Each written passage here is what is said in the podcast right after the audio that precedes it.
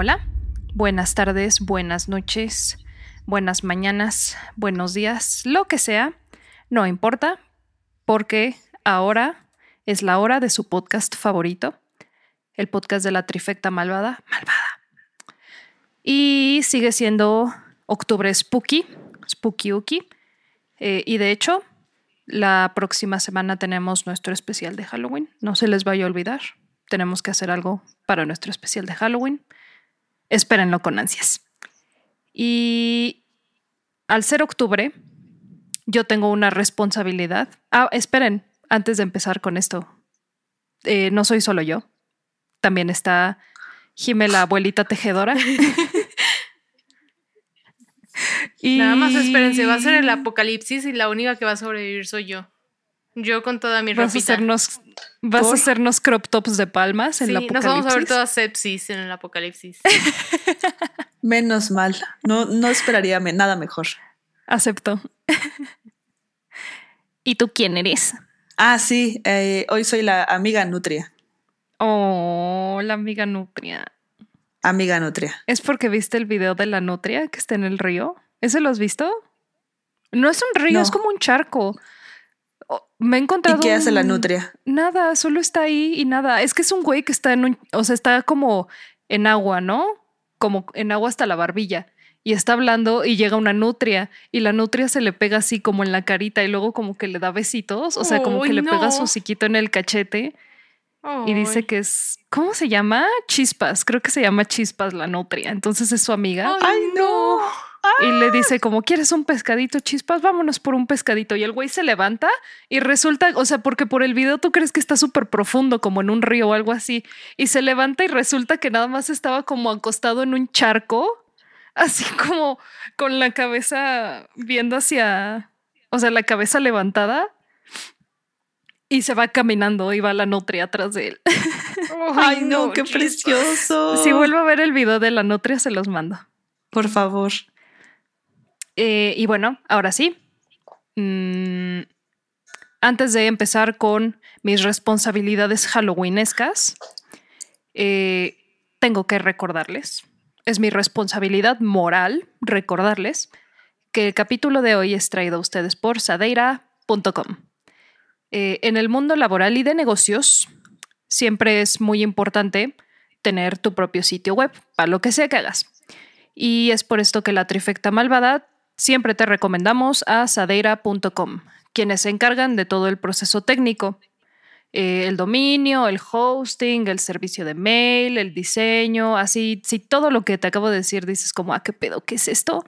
Entonces sadeira.com son la opción para ti, porque con ellos te olvidas de todo, dejas que hagan su magia y tú terminas con tu página web chula de preciosa.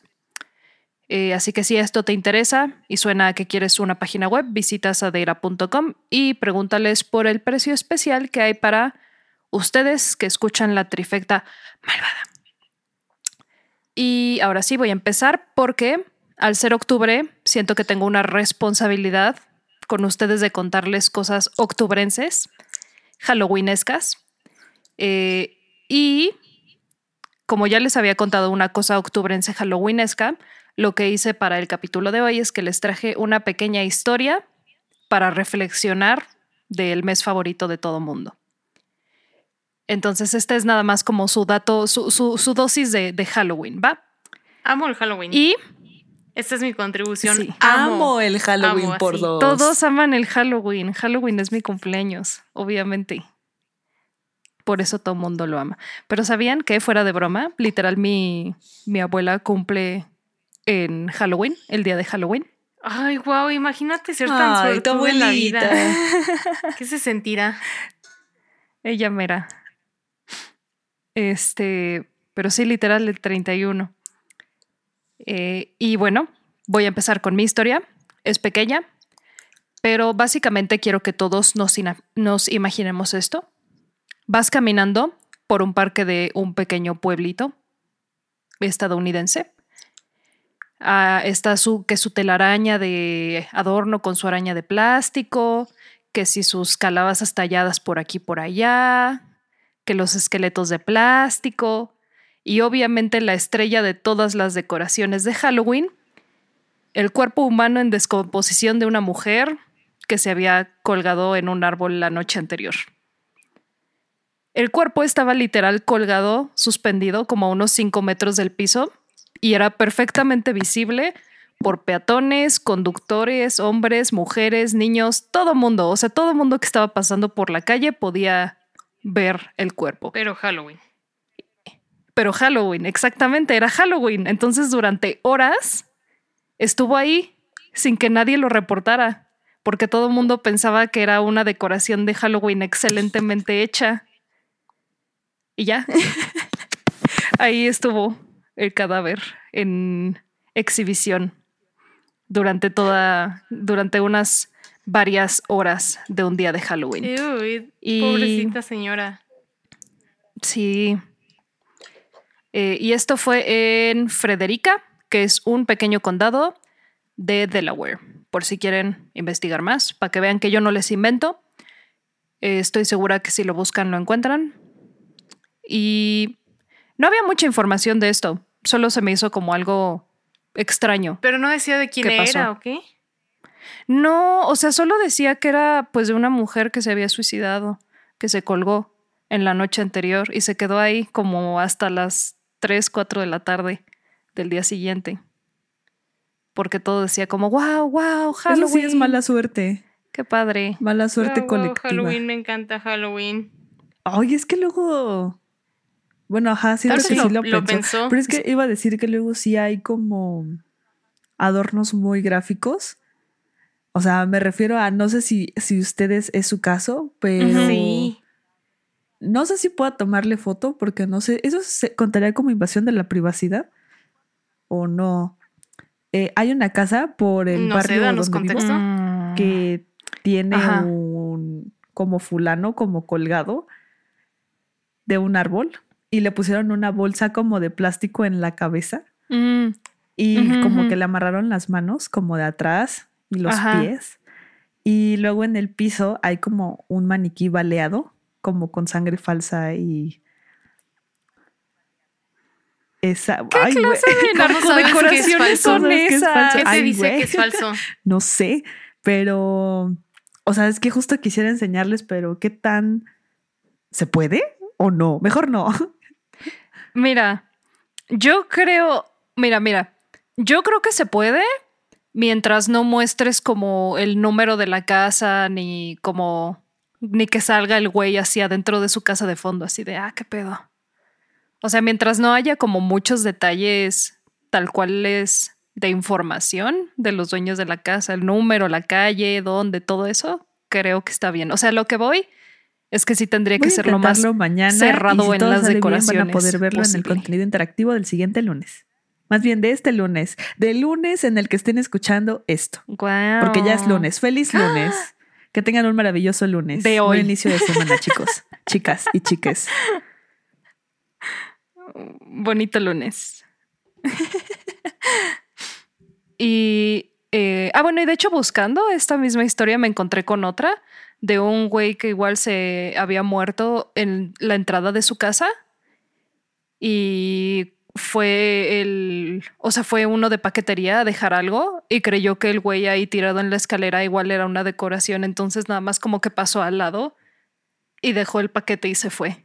Y resulta que pues no era una decoración. Y con estas pequeñas cortas historias, ya cumplí mi cuota spooky del capítulo de hoy pueden decir que Sofía de la Trifecta Malvada sí cumple. Esperen mi campaña en 2024. Eh, ahora continuaremos con la historia principal de la noche de hoy. Y no sé, recordarán, habrán notado tal vez que usualmente cuando hablo de asesinatos suele ser antes de los 2000, antes de la era moderna de la tecnología, antes de las consecuencias de la vida moderna. Eh, entonces, como oportunidad de aprendizaje, les traigo otra historia de esta misma época, pero les prometo que no es como las otras historias, ¿ok? Es una historia diferente. Eh, ella se hace notar, le gusta leer y tomar café y no salir a fiestas.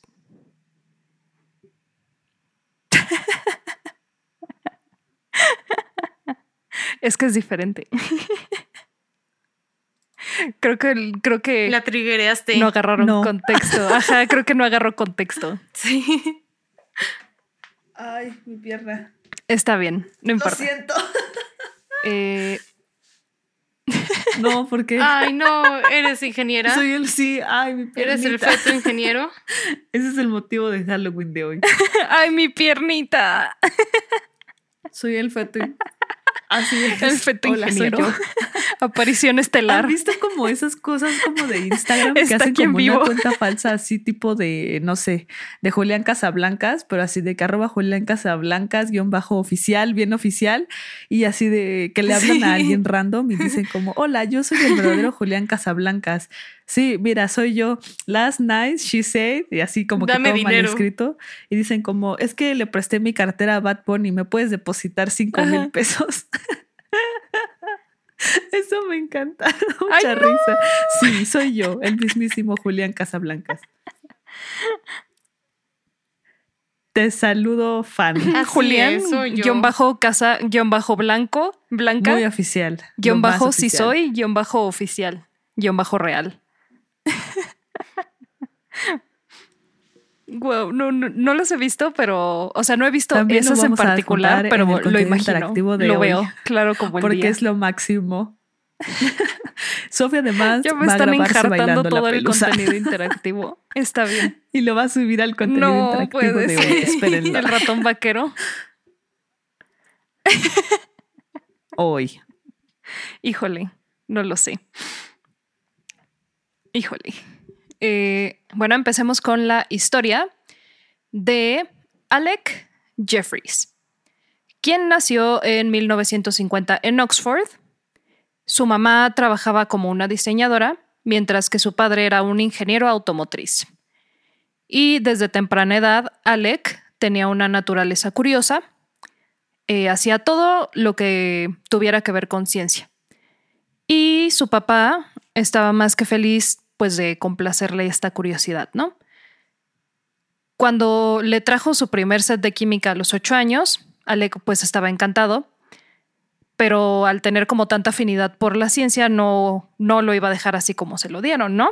Eh, fue agregándole diferentes químicos que tenía a la mano, mezclando todo tipo de menjurjes y eso eventualmente lo llevó a tener un accidente con una salpicadura de ácido sulfúrico eh, al estar jugando como con pequeños explosivos, el ácido salió volando y le cayó en la barbilla, quemándolo y le dejó una cicatriz que le quedaría de por vida. Eh, aún después de este incidente, el padre de Alec seguía pues feliz, ¿no? De alimentar el hambre de conocimiento que tenía su hijo, por lo que siguió patrocinándole todo tipo de cosas, así como un microscopio victoriano con el cual quería analizar la composición natural de las cosas. Así que obviamente el siguiente paso a seguir eh, era un kit de disección DIY, el cual hizo Alec por su propia mano cuando tenía 12 años. Eh, e incluso hizo un bisturí improvisado con un clavo afilado. Primero diseccionó un abejorro, pero su mamá, al ver que tenía básicamente un arma blanca improvisada, se enojó con él y lo castigó, y pues después del castigo y la regañada, Alec procedió a diseccionar a un gato que había atropellado, eh, que, o sea, que estaba atropellado en su calle. Por supuesto, ese es el segundo paso. Tan típico. Obviamente, ese es el, ese es lo lógico, eso es lo que sigue. Que así empiezan. Típico que. Se lo. ah, creí que ibas a dar un signo. Ah, no, así como, no, pues tan típico de loco. Sagitario. es lo único que veo.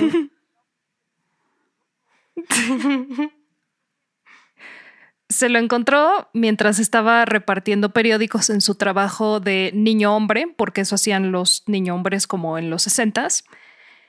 Eh, sacó los periódicos de su bolsita de repartidor y en su lugar metió al gato morido.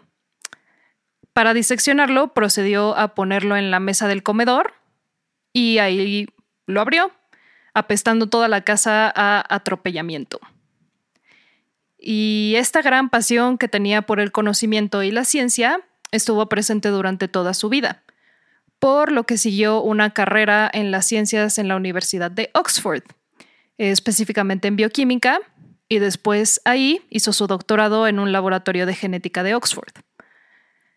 Eh, dejaremos aquí a Alex, eh, ¿cómo era? Jeffries, y brincaremos algunos años al futuro, a la vida de Linda Mann, quien era un estudiante de 15 años en la escuela de gramática de Lutherworth. Eh, era un estudiante brillante que estaba aprendiendo a hablar francés, alemán e italiano. Wow. Ella, así es, era toda una estrella. Eh, ella siempre quiso viajar alrededor del mundo y sus amigas la describían como una niña extrovertida y alegre. Tenía dos hermanas, una mayor y una menor. Y en la tarde del 21 de noviembre de 1983, Linda fue a visitar a una de sus amigas en Narborough y se fue de ahí a las siete y media porque iba a visitar a alguien más en Enderby, que estaba a una distancia de más o menos 7 kilómetros. Y mientras iba caminando pues por el, por el sendero de a pie, vaya, un automóvil se le adelantó, se frenó frente a ella. Eh, cuando vio esto, pues ella se detuvo y notó que el hombre que iba en el, en el coche eh, se estaba bajando. Lo que no se esperaba era que cuando el güey se bajó, lo primero que hizo fue bajarse los pantalones. Ah. No solo, no solo los pantalones, frente a ella. Linda, haciendo lo único que podía en ese momento, se dio media vuelta y comenzó a caminar en sentido contrario, de regreso a casa de su amiga. El hombre la persiguió, ella comenzó a correr, pero pues al ser un hombre adulto contra una niña no tomó mucho tiempo para que la alcanzara. Y al hacerlo, pues abusó de ella y terminó con su vida para que no pudiera identificarlo más tarde. Su cuerpo fue encontrado a la mañana siguiente, en las premisas del hospital Carlton Hayes, en un camino conocido como la Rodillera Negra. Desafortunadamente, la policía no consiguió averiguar quién había cometido el atroz crimen contra Linda. Se entrevistó a una serie de hombres considerados personas de interés, pero a pesar de que uno de ellos no tenía una coartada corroborable, no se sospechó nada de él. Esto fue porque la coartada que dio era que se había quedado solo en casa cuidando a su hijo recién nacido. Y ningún miembro funcional de la sociedad eh, se llevaría a su recién nacido en un auto y lo abandonaría durante más o menos una hora en lo que arruinaba la vida de una joven de 15 años. O eso es lo que creeríamos. o eso es lo que creeríamos. Eh, de la escena del crimen se recuperó un poco de sangre de las uñas de Linda, eh, pero era un tipo de sangre relativamente común en la población masculina de Inglaterra y también se recuperó fluido seminal. Así es. Ahorita que dijiste lo de ningún este hombre dejaría a su hijo recién nacido, ¿sabes de qué me acordé? No sé si ubican un programa que se llama To Catch a Predator o Catching a Predator. No me acuerdo cómo se llama. O sea, literal se trataba de. Este, y es súper viejo, pero era un señor que este, tenía como un equipo que catfishaba pedófilos y cuando los convencía de irse a reunir a un lugar, a una casa normalmente. Y cuando entraba al lugar le decía como, ¿qué crees que estás haciendo con una niña? Y en uno de los capítulos un señor lleva a su hijo como de cuatro años. Así súper chiquito, el niño lo lleva así. No manches. Digo, what the fuck. Me gustaría ver ese programa. lo voy a usar. Gracias, en el contenido interactivo. Por tanto contenido interactivo. Ay, no. se está luciendo. Maldita sea. Sofía ya, ya ni voy a dar nada de mi contenido, interactivo. Ay, esperen, lo mandé. Ustedes, al contrario, nos pueden dar contenido interactivo en forma de videotutoriales para hacer crochet. Porque no sé hacerlo. No, nos pueden, nos pueden pagar. Nos pueden pagar el contenido no es cierto, interactivo. Sí me está saliendo, oigan. Ay, qué bonito. Ustedes no lo pueden ver, pero Jime va a subir una foto en el contenido interactivo de cómo ¿Es una bufanda para gato? para que todos puedan admirarlo. No. Espérenlo hoy. Exacto. Cuando vean la foto, todos, les le digamos muy, bien, Jime, y manitas aplaudiendo, ¿ok? Va. Qué bonito, Jime, qué bonito.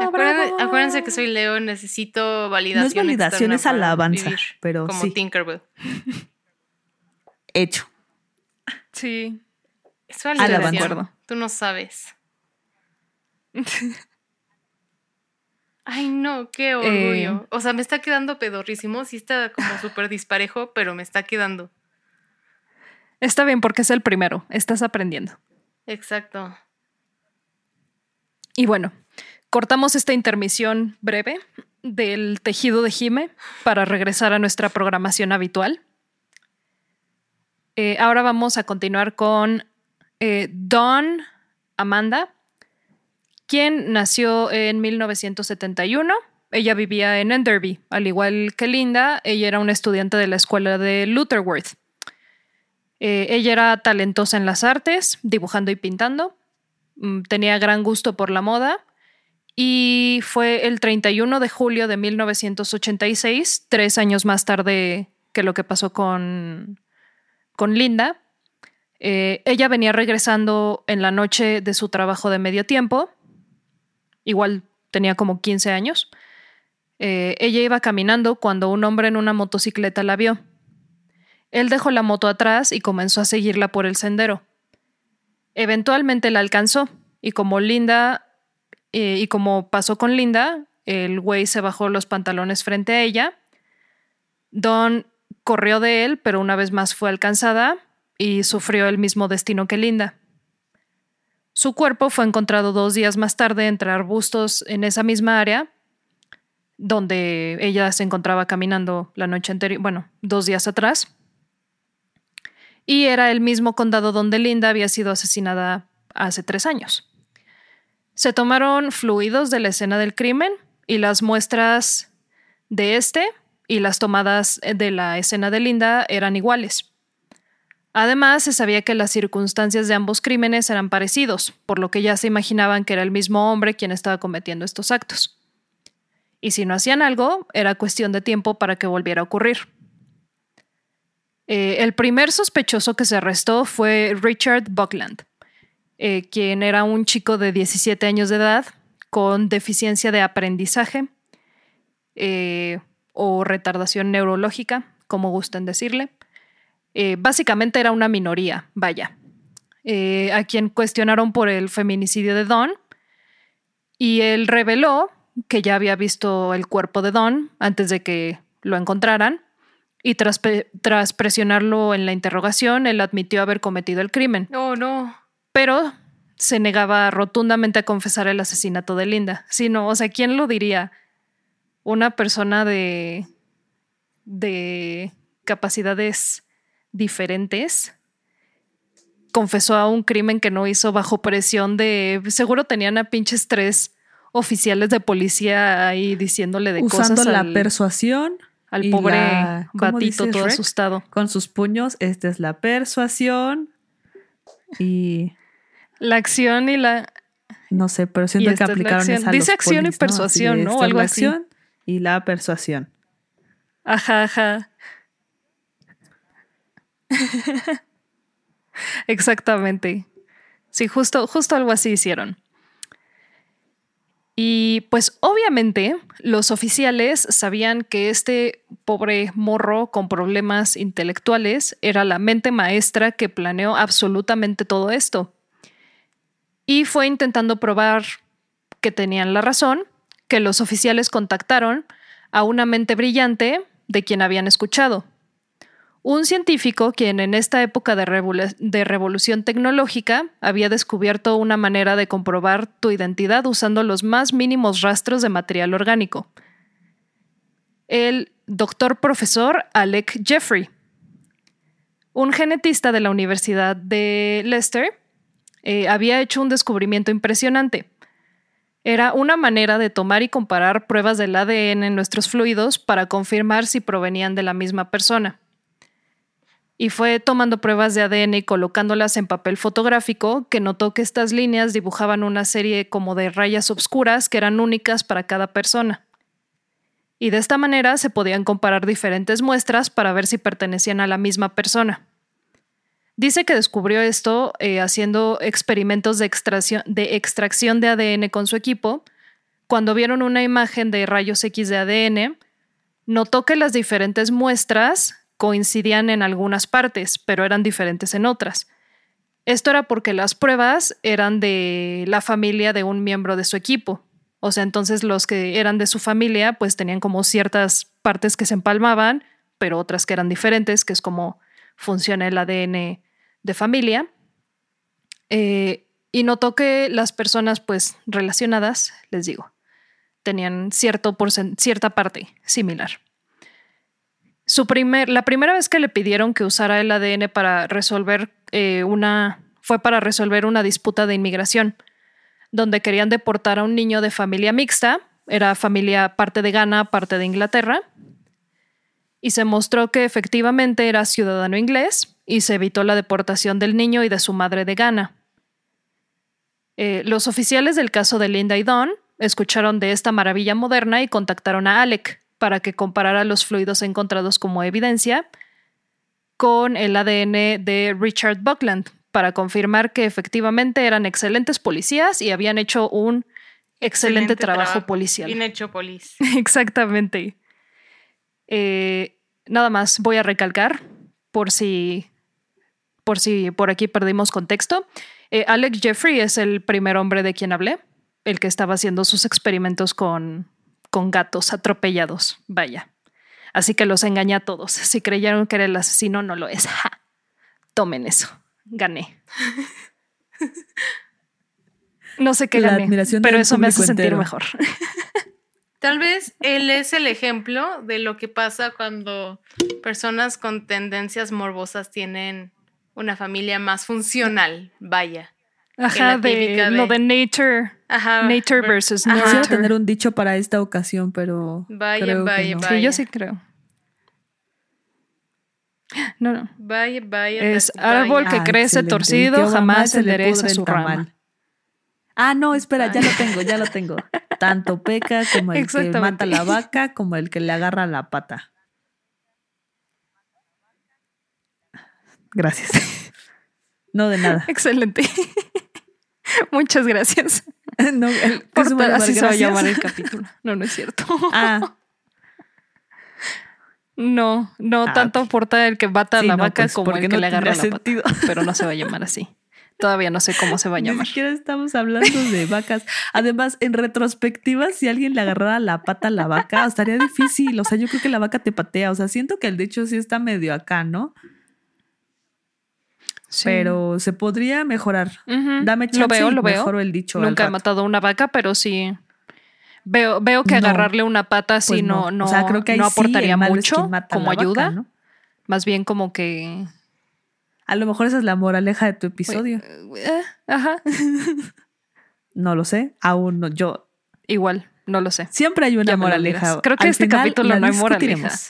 No les voy a mentir si está medio. Está medio Está alto contenido de chale, no, les voy a mentir. Siempre hay una moraleja, al, final la discutiremos. Adelante, prosigue, sigue, adelante eh. con el podcast. Está bien, está bien, está bien, está bien. Eh, y bueno, hicieron sus pruebas de ADN y para sorpresa de nadie, no era el mío. Ay, nos están enseñando el tejido una vez más. pero es que mira, mira todos estos hoyitos, es que ya me quedó disparejo. Ah, yo creí que era bueno que tuviera Está todo disparejo. Velo, velo. Se supone que tiene que ser un cuadrado, ve la forma. Si ustedes quieren saber cómo luce el tejido de Jimena, van a poder verlo en el contenido interactivo eh, update. Eh, hoy lunes. Basta. Adelante con el podcast. Basta. Basta. bueno, no era el mismo ADN. Eh, pero el ADN encontrado en ambas chicas, pues sí era el mismo del hombre. O sea, entre comparado con el de Richard, no empalmaba, pero comparado entre ellos, sí empalmaba. Eh, Richard fue liberado ese mismo día. Ah, que además no, no lo dije, pero también estaba súper estúpido que lo sospecharan, porque, o sea, sí, cuando pasó lo de Don, Igual y Richard tenía 17, pero cuando pasó lo de. Lo de la otra chica, lo de Linda, tenía 14 años. lo veo medio no lograble. Bueno, no sé, hay también niños homicidas, pero no lo sé. No lo veo muy, muy posible, vaya. Mm, pero bueno, entonces liberaron a Richard y el doctor Alec Jeffrey vio esto como una oportunidad para su nuevo descubrimiento, por lo que propuso a los oficiales que hicieran una gran colecta de material genético de los hombres del condado de Enley, Narborough y Little Hope, que era un pueblito adyacente, que estaba también muy cerca de todo esto. Eh, se juntaron alrededor de 5.000 muestras a lo largo de seis meses, pero no se obtuvo coincidencia alguna con el material original. Fue después de que se hiciera todo esto, eh, un mes después, que un hombre llamado Ian Kelly, del pueblo de Little Hope, había estado presumiendo en los bares del pueblo que él era más inteligente que el, que, que el invento del hombre blanco llamado ADN. Porque él había dado una muestra en lugar de su amigo Colin Pitchfork. Y que su invento tan revolucionario no servía porque nadie se había dado cuenta que su ADN no era el de Pitchfork. Eh, este güey, Colin Pitchfork, era un panadero de la zona, quien ya había sido interrogado sobre estos crímenes anteriormente, pero su coartada había sido que estaba cuidando a su hijo recién nacido. No había manera que lo hubiera dejado a su hijo desatendido durante tanto tiempo. Eh, después de escuchar al hablador de Kelly en el bar, una mujer fue a reportar esta información a su estación de policía más cercana y los oficiales inmediatamente fueron a arrestar al panadero, donde tomaron una muestra de su propia boca, lo que confirmó que esta y los fluidos que tenían de evidencia eran exactamente iguales. En la interrogación subsecuente, Pitchfork confesó que era un acosador recurrente, exhibiéndose a más de mil veces a mujeres en la calle. De acoso callejero pasó a abuso, que siguió escalando y escalando hasta llevarlo a donde llegamos. Realmente no hubo juicio porque Pitchfork se declaró culpable a todos los cargos presentados, que fue pues por la violación y homicidio de, de Don y de Linda, y se le agregaron cargos también por el acoso y el exhibicionismo que había estado haciendo durante todos sus años. Y con esto, Colin Pitchfork fue el primer asesino condenado gracias a la identificación de ADN. Su condena fue de cadena perpetua con la posibilidad de, liberación temprana después de servir 30 años. Eh, y esto no acaba aquí todavía, pero puedo interesarles en una explicación express de cómo funciona la recolección de ADN. Puedes intentarlo, pero no te puedo prometer que la voy a entender. Puedo intentarlo, porque tampoco soy, o sea, tampoco está acá como que muy, no, no les voy a dar acá tutorial. Hazlo tú en tu casa, DIY. No, eso, eso no es. Entonces, primero se toma la muestra directamente de la boca. Eh, se necesita que tenga saliva y se necesita raspar el tejido como de la, del cachete de adentro. Después agarras tus polvos mágicos de científico y extraes el ADN de la muestra. Después se pone fragmentos en gel de agarosa, que es como parte del agar, que son algas, y de hecho se usa como coagulante vegano, por si no lo sabían.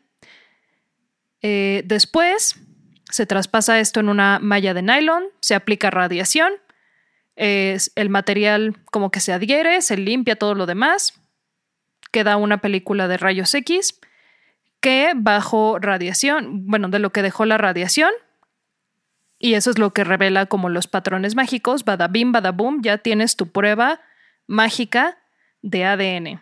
Solo necesitas tus polvos mágicos de científico y ya, la armaste.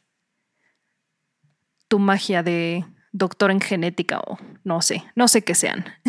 Doctor ingeniero. Eso, eso mismo. Y regresando a la historia de, bueno, al destino de Colin Pitchfork, eh, en prisión dicen que se comportó como un preso ejemplar. Eh, aprendió a leer y escribir en braille y ah, pasaba sus días transcribiendo libros escritos a braille para que personas con falta de visión pudieran leerlos. Según sus encargados, nunca tuvo problemas de ningún tipo y estaba ajustado a la vida de prisión a la perfección. Debido a su comportamiento ejemplar, se redujo su sentencia a mínimo 28 años, máximo cadena perpetua, por lo que podría ser liberado en el 2016. Sin embargo, sin embargo, esto no ocurrió. Lo que sí ocurrió fue que debido a unos nuevos términos para libertad condicional que se aprobaron en 2019, Pitchfork pudo aplicar a una licencia de libertad condicional en junio de este año, 2021, y al día de hoy ya se encuentra viviendo como si no hubiera matado a dos adolescentes como el resto de nosotros.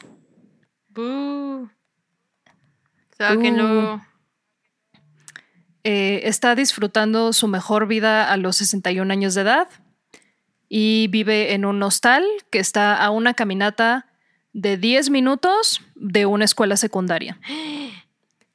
Sería una lástima que alguien liqueara su dirección si pues no sé si ya la liquearon, pero hay fotos tal como lo acaba de este mencionar Sofi, la van a poder encontrar en el contenido interactivo de hoy lunes. Solo las fotos, solo las fotos. La dirección, eh, la imagen en Google Maps, coordenadas, referencias. Digo, claramente ya saben dónde vive, ¿no? Porque pues alguien escribió esta información, pero solo no... Mira, yo solo voy a decir que por algo no la pusieron a disposición Sin embargo, del público la va a poner a ¿eh? disposición del público Ahí en general. en este contenido no. de lunes. Lo haría. Lo haría si lo supiera, pero no lo sé.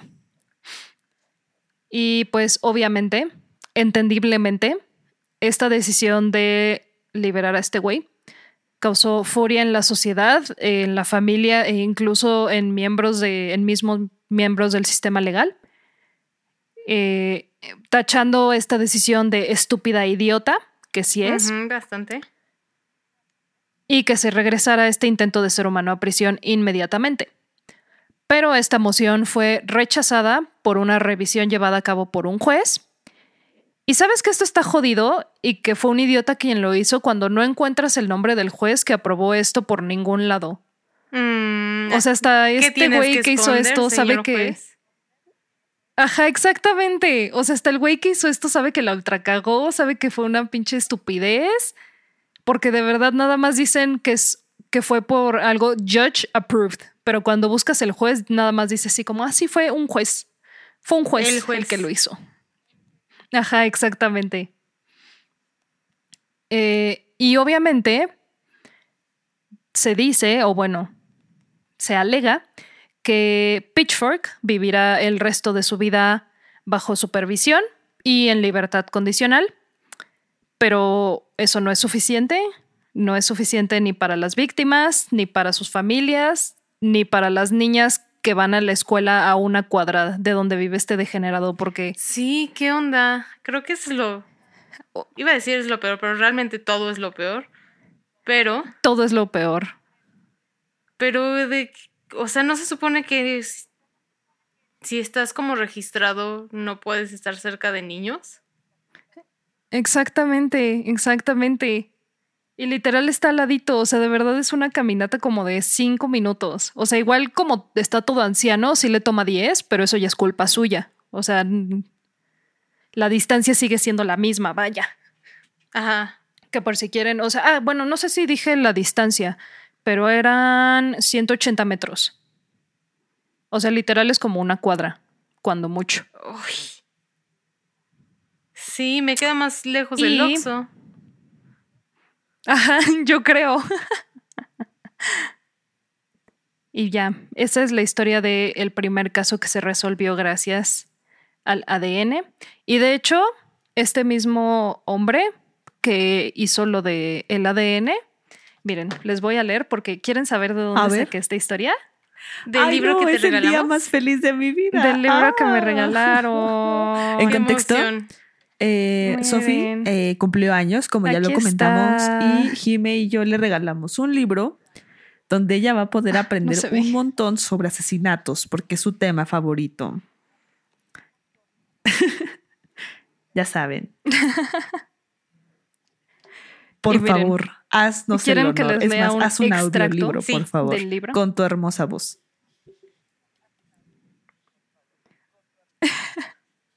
Es rápido, es rápido, ¿ok? Eh, dice, el criminal de guerra nazi Joseph Mengele huyó a Sudamérica al final de la Segunda Guerra Mundial. Para quien no sepa, Joseph Mengele, según yo, según hasta donde me acuerdo de mis clases de historia, era un, no sé si se le puede decir general nazi, pero básicamente era un doctor, digámosle, que fue quien estaba a cargo como de la experimentación y también fue, o sea, literal creo que le conocían el ángel, le conocían como el ángel de la muerte. Era el ángel de la muerte porque Sofía experimentaba con gemelos y específicamente con niños.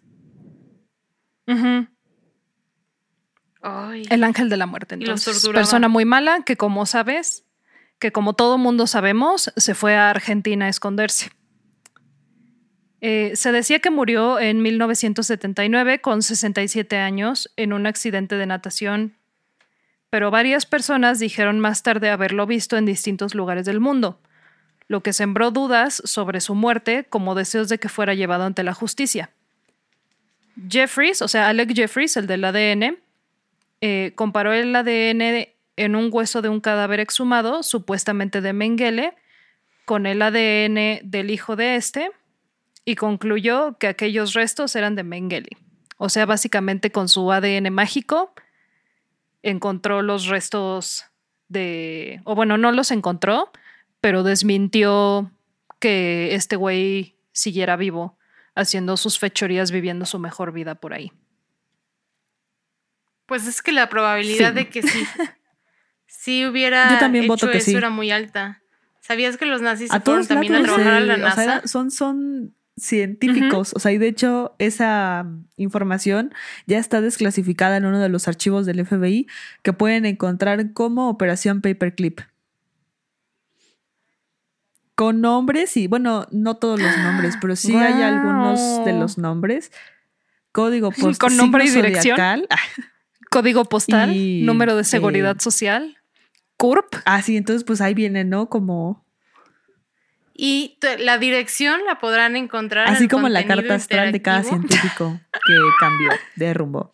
Pero sí hay como científico, su nuevo nombre y en qué área de Estados Unidos se fue y en qué se estaba especializando. Por ejemplo, hay uno que es súper famoso, que era un científico nazi, que lo extrajeron y ahora se llamaba así como, no sé, un nombre muy genérico de estadounidense, así como Mike Johnson o yo qué sé.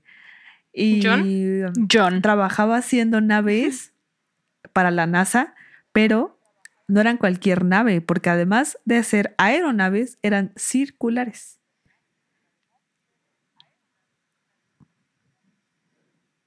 O sea, trabajaba, haciendo, aeronaves circulares. no, porque ovnis es objeto volador no identificado y aquí lo identificamos como una aeronave circular. Y aquí ya está identificado. Pero sí, ¿no? Qué y aquí está identificado. Qué bárbaros, ¿no? También hay uno así, pero con la clonación, ¿eh? o sea, que yo no quiero meter cizaña, pero ¿de verdad creen que Dolly la oveja del 96 fue el último ser vivo clonado completamente? Yo no lo creo. ¿Me disculpan? Pero no lo creo. Pues no puedes pagar pues por se supone que hay perros clonados, ¿no? Ajá, exacto. Sí. Que puedes pagar por que puedes clonar a tus Pero no creo que sea lo único. O sea, me refiero a. Yo iba al punto de que seguro hay humanos ya clonados.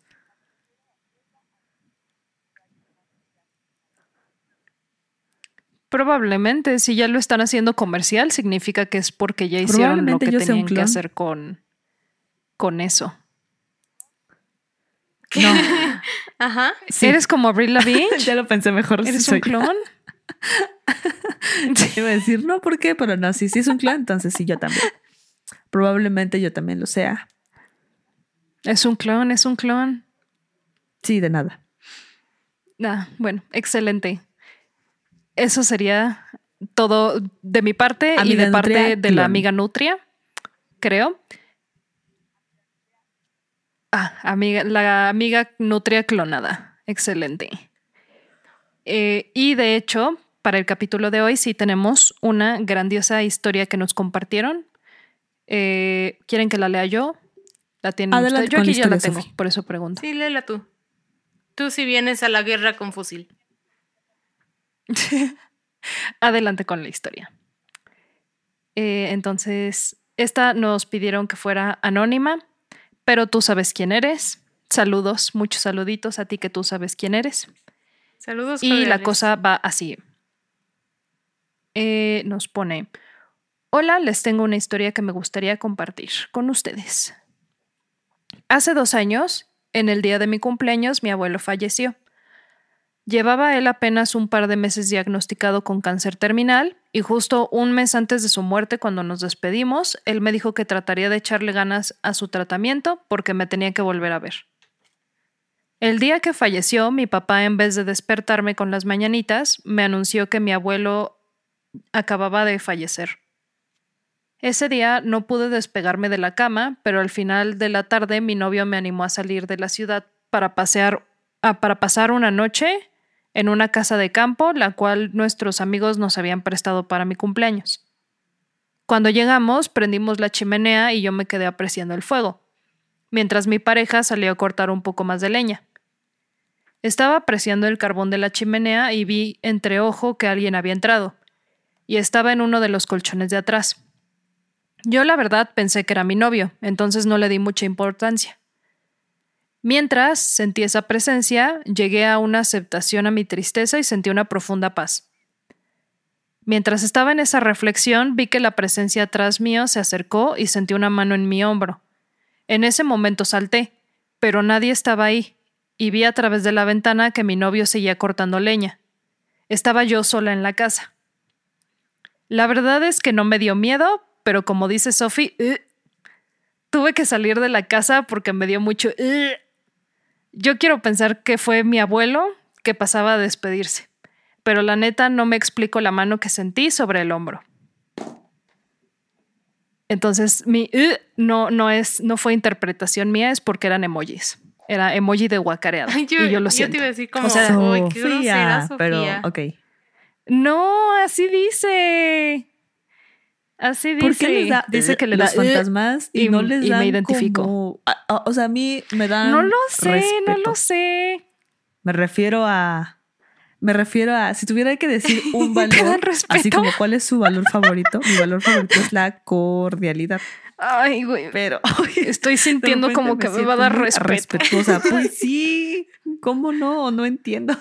Haz de cuenta, ¿no? Está un fantasma. A mí en vez de ser, digo, voy a mostrar respeto, ¿no? Me levanto de mi asiento, como me mando en mi corazón y digo, te ofrezco mi respeto y hago una reverencia. no sé, no, sí, ya me pasé. Ya fui demasiado extra. No hagas eso. No le ofrezcas tu respeto. Bueno, pero asco no es la palabra que me da. ¿Esa es tu conclusión? no, no sabría explicarte. Eh, no sabría explicarte por qué. No tengo ni idea. Eso le pasa a los clones. Como que es algo que, que pienso. Así de. Vienen como defectuosos ah, sí, seguro. de fábrica. Seguro, sí. Estás seguro, clonada. Habría que preguntarle a Abril Lavinch.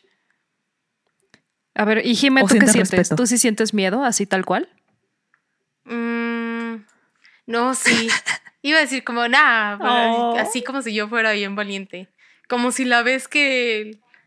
La única vez que sí he visto un fantasma así, bien, bien, bien, no me hubiera aventado a través de todo el cuarto así de mamá. Ayúdame. ayúdame. Ayúdame, papá. Sí, no, o sea, siento, siento que también en el momento. Imagínate que Sophie ve un fantasma. Igual y me daría ¿Eh? miedo. O me quedaría así como congelada. ¿Qué pasó? Y me guacareo. Aquí el vómito, el vómito proyectil, así. no, tampoco tanto. Es que no es literal ganas de vomitar, es como una sensación Mm, es que no es pues, náusea, porque siento que lo que te hace vomitar es náusea, ¿no? vomita náusea. ¿O qué vomitas? ¿Tu dino? ¿Confeti? No sé. ¿Qué pedo? Ajá. Ajá, ajá. No, no, no, no, no. Náusea. No, no que pues vomitas vómito, no vomitas náusea. O sea, lo que voy es que la sensación que te hace querer vomitar, o sea, cuando de verdad estás así de ah, me voy a guacarear, es náusea. Ajá. ¿No? Ajá. ¿Me sigues? Ok.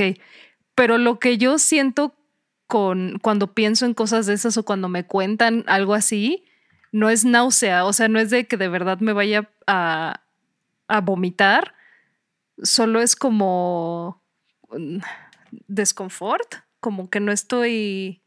Ahí era la O sea, literal siento como, como me erizo. A ver, te voy a contar algo y me dices la misma sensación. No quiero estar aquí, qué asco. Y por el trabajo, haz de cuenta que hay una casa de santeros. Y entonces, hay dos cosas que quiero contar. La primera es que si pasas delante de esa casa, muy silenciosamente, o sea, me refiero a no cotorreando así de que pasas silenciosamente. Se escucha una cabra. De repente estás en silencio y suena como. Ah". y entonces sí está como así y ¿Ah? dices, habla. No ma. Y luego sí. es una cosa. La, segunda cosa es que por ahí cerca hay como un. Bueno, no hay como un, más bien hay un parquecito. Y un día eh, hay, al final del parque como que la tierra estaba removida así brutalmente y había enterrado algo en una tela este, morada y se alcanzaba a asomar un poco. Entonces fui con un camarada, le dije, a ver, acompáñame a ver eso, quiero asomarme, ¿no? Y el camarada así de, bueno, está bien, ¿no? Vamos a ver. Sí, se rifa. Wow, qué buen camarada. Es que además como que siento que es medio agnóstico, entonces como que a él no le da tanto miedo acercarse a esas cosas. Ajá. Entonces le dije, a ver, camarada, ah, ya, como que me daba miedito ir sola. Sí, sí, sí. a ver, camarada, acércate, vamos a explorar. Y nos acercamos a la cosa esa y ya acercándote había huesos huesitos chiquitos, muchos, y había, o sea, ya la carne estaba en un estado de descomposición tan avanzado que ese pedo estaba atascado de moscas y atascado eh, como de larvas, ajá, y, se, ve, y, se, alcanzaban a ver huesitos saliendo de lo que era la tela eh. morada. Y ya. No, no es lo mismo. O sea, mira, por ejemplo, en ese de ahí, en el segundo, ahí sí me vomitaría probablemente. O sea, ahí no se me haría imposible pensar un escenario en el que me vomite. Pero en el primero, en el de la cabra, no. O sea, más bien es como esa sensación de ambiente, como de. Y además afuera de la pesado, casa, a veces como malestar. Unos vasos muy grandes con. O sea, como que uno sí se ve como agua y luego algo se ve como negro y luego ponen como velas blancas o si no, luego ponen un tazón y un pedazo de palma hacia hacia la calle. Muy extraño, sí. Sí. No manches. Qué, bueno que tú vas a poner el contenido interactivo de esa anécdota. Sí, pero no. Sí. Yo voy a eh, poner la palma ahí, eh, la cabra. Ustedes nunca han escuchado cómo hace una cabra. La tela morada con huesitos, ahí va a estar la foto. Va a subirles un clip haciéndole como cabra en loop. Para que ustedes lo disfruten. Ay, sí. como AMLO. Ay, mi crush dice que le gusta la barbacoa, yo en corto como AMLO. a ver, ya. Me. Sí, muchísimo. Ya empezamos ya nos explayamos. Ya nos ahora al stand-up de la trifecta malvada. Suficiente. ¿Qué pasa ya, con ya estamos chismeando. ¿Qué pasa con las ardillas? Son tan tontas. No es cierto.